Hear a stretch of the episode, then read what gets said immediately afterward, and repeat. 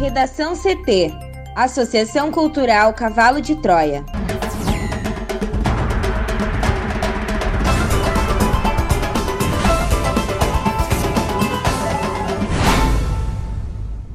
Agora, no Redação CT. Rio Grande do Sul tem 405 municípios infestados pelo Aedes aegypti. Anvisa autoriza uso emergencial de coquetel de anticorpos contra a Covid-19. Congresso derruba vetos de Bolsonaro ao pacote anticrime. Assembleia Legislativa do Rio Grande do Sul ingressa no STF para garantir volta às aulas e vacinação de professores.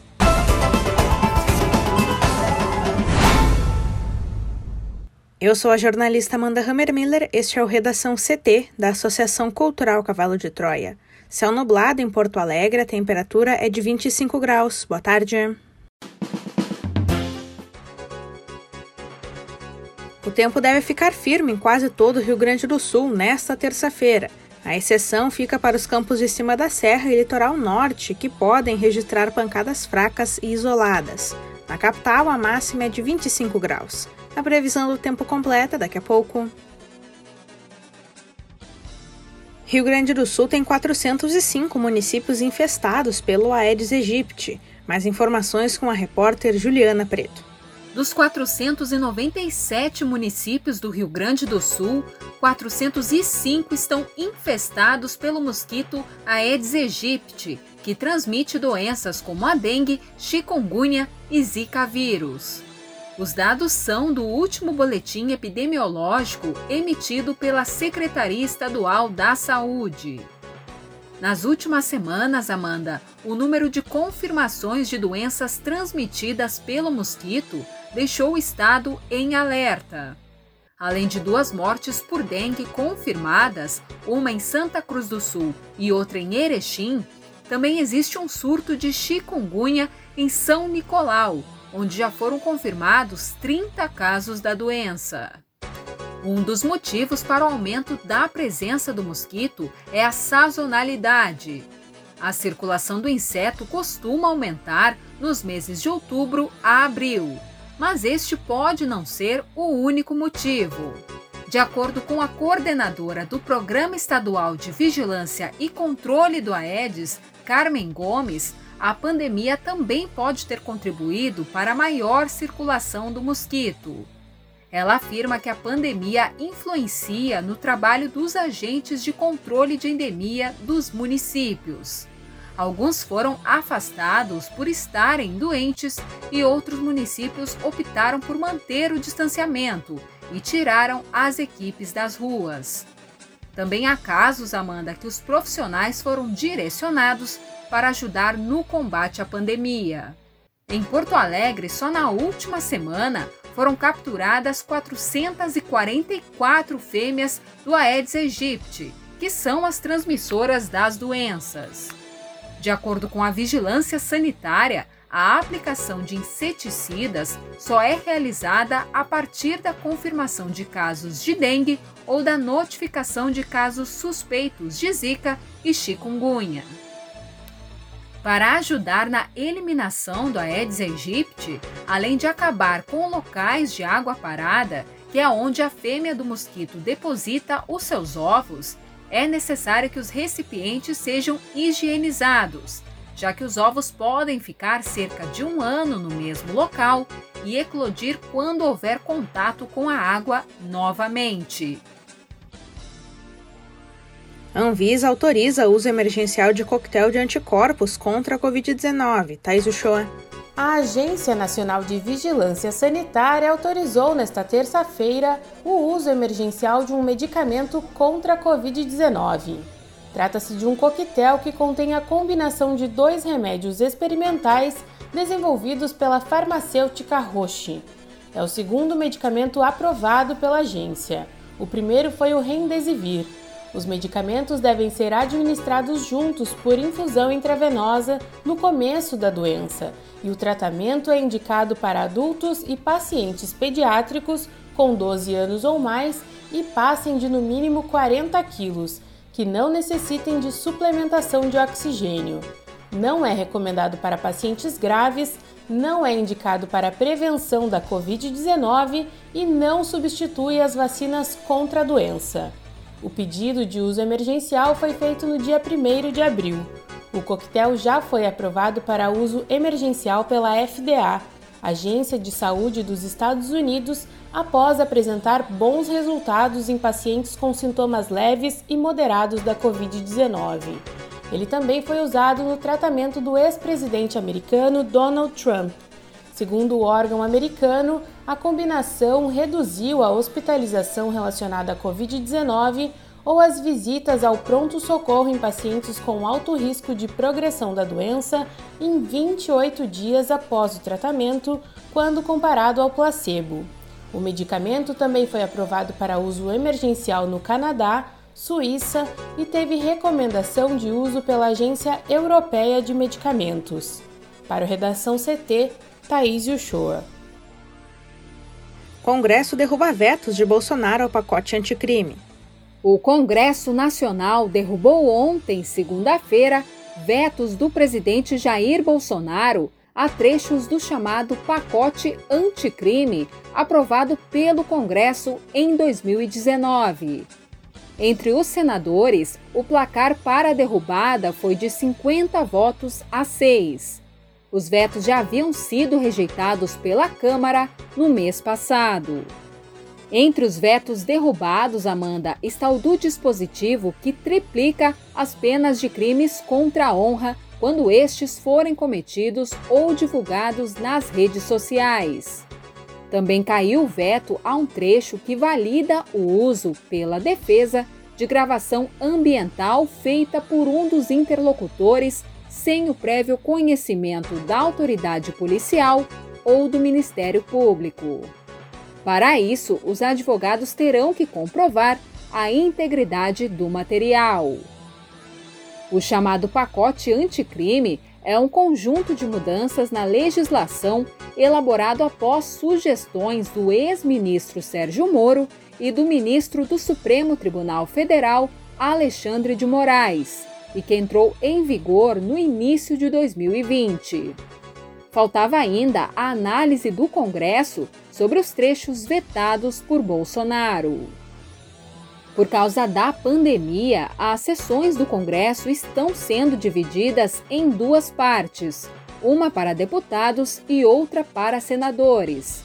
E com a decisão dos senadores nessa segunda, os trechos antes barrados por Bolsonaro vão à promulgação e entram em vigor.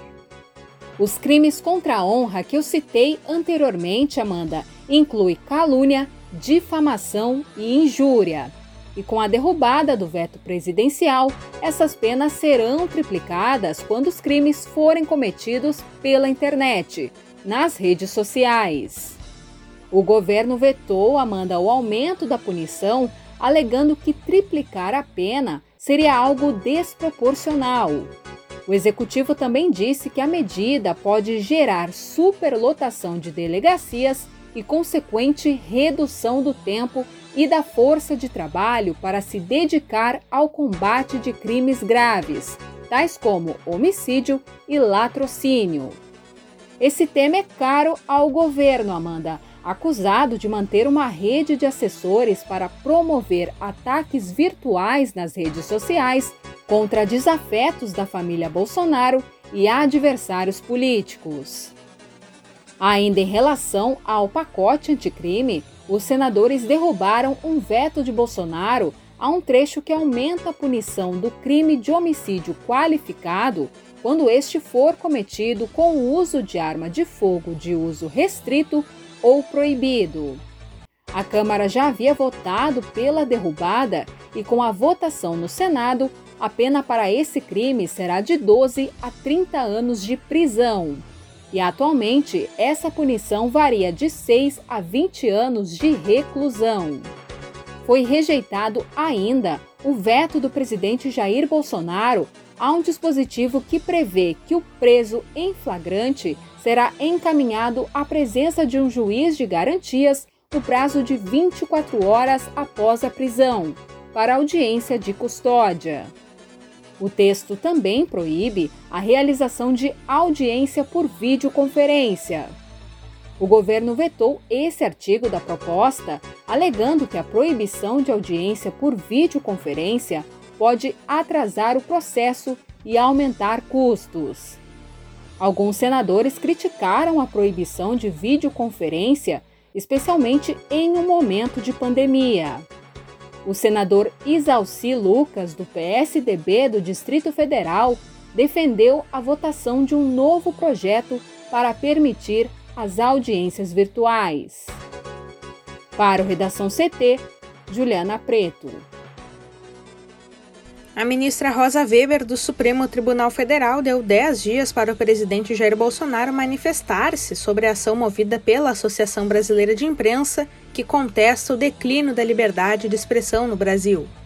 De acordo com a entidade, o declínio pode ser evidenciado por quadros de ameaças a jornalistas das áreas de direitos humanos e meio ambiente e hostilização de profissionais de imprensa por autoridades governamentais. A AB afirma ainda que o governo tem instaurado procedimentos de responsabilização criminal contra jornalistas com base na Lei de Segurança Nacional, além da imposição de censura por meio de decisões judiciais. Em seu pedido, Weber diz que a AB sustenta que tais práticas empobrecem progressivamente a esfera pública no Brasil, concorrendo para a erosão das bases do regime democrático. Além disso, a ministra diz que a AB insurge-se contra o efeito silenciador das condenações judiciais ao pagamento de indenizações pelo exercício legítimo da crítica pública. Segundo a ministra do STF, a ação é de extrema delicadeza e relevância singular, em especial pelo significado para a ordem social e para a proteção de liberdades constitucionais de índole fundamental. Além de Bolsonaro, nesse prazo de 10 dias, o Senado Federal e a Câmara dos Deputados também devem prestar esclarecimentos sobre as acusações da Associação Brasileira de Imprensa. Redação CT, agora previsão do tempo com Juliana Preto. E nesta terça-feira, o Rio Grande do Sul segue sob a influência de uma massa de ar seco que inibe a formação de nuvens carregadas. Por conta disso, segundo a SOMAR Meteorologia, a previsão é de tempo firme em quase todo o território gaúcho. A possibilidade de chuva somente nos campos de cima da serra e no litoral norte, mas em pancadas fracas, isoladas e passageiras, e somente agora no período da tarde. Na fronteira oeste e na região noroeste do estado, o destaque fica por conta da umidade relativa do ar, que tende a registrar níveis abaixo de 30%, uma condição que exige atenção por representar riscos à saúde.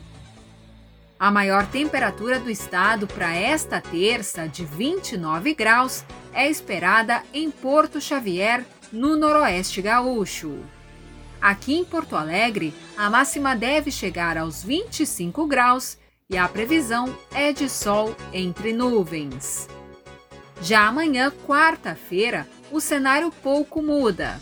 Tempo firme e céu aberto ao longo de todo o dia na maior parte do estado. Obrigada, Juliana. Vamos para o bloco de educação. A Assembleia Legislativa do Rio Grande do Sul reforçou no Supremo Tribunal Federal os pedidos do governo do estado para o retorno das aulas presenciais e a inclusão de professores e trabalhadores da educação no grupo prioritário da vacinação contra a Covid-19. A casa, presidida pelo deputado Gabriel Souza, do MDB, solicitou a sua habilitação para fornecer subsídios às decisões dos tribunais ajuizadas na corte pelo Executivo Gaúcho. Conforme o parlamentar, a Assembleia deseja esclarecer a Corte e subsidiar os relatores, ministros Cássio Nunes Marques e Ricardo Lewandowski, da legislação estadual e do desejo do pronto ingresso dos professores no grupo prioritário da vacinação. Ele garantiu que cada parlamentar tem o direito de ter suas respectivas opiniões pessoais dos mandatos, mas a instituição não pode se furtar de ingressar como parte das ações impetradas pela Procuradoria-Geral do Estado. O deputado também informou que solicitou uma audiência com Nunes Marques e Lewandowski, assim como feito com o governador Eduardo Leite. Redação CT. Apresentação Amanda Hammermiller. Colaboração Juliana Preto e Thaís Uchoa. Uma produção da Associação Cultural Cavalo de Troia com apoio da Fundação Lauro Campos e Marielle Franco. Próxima edição amanhã. Boa tarde.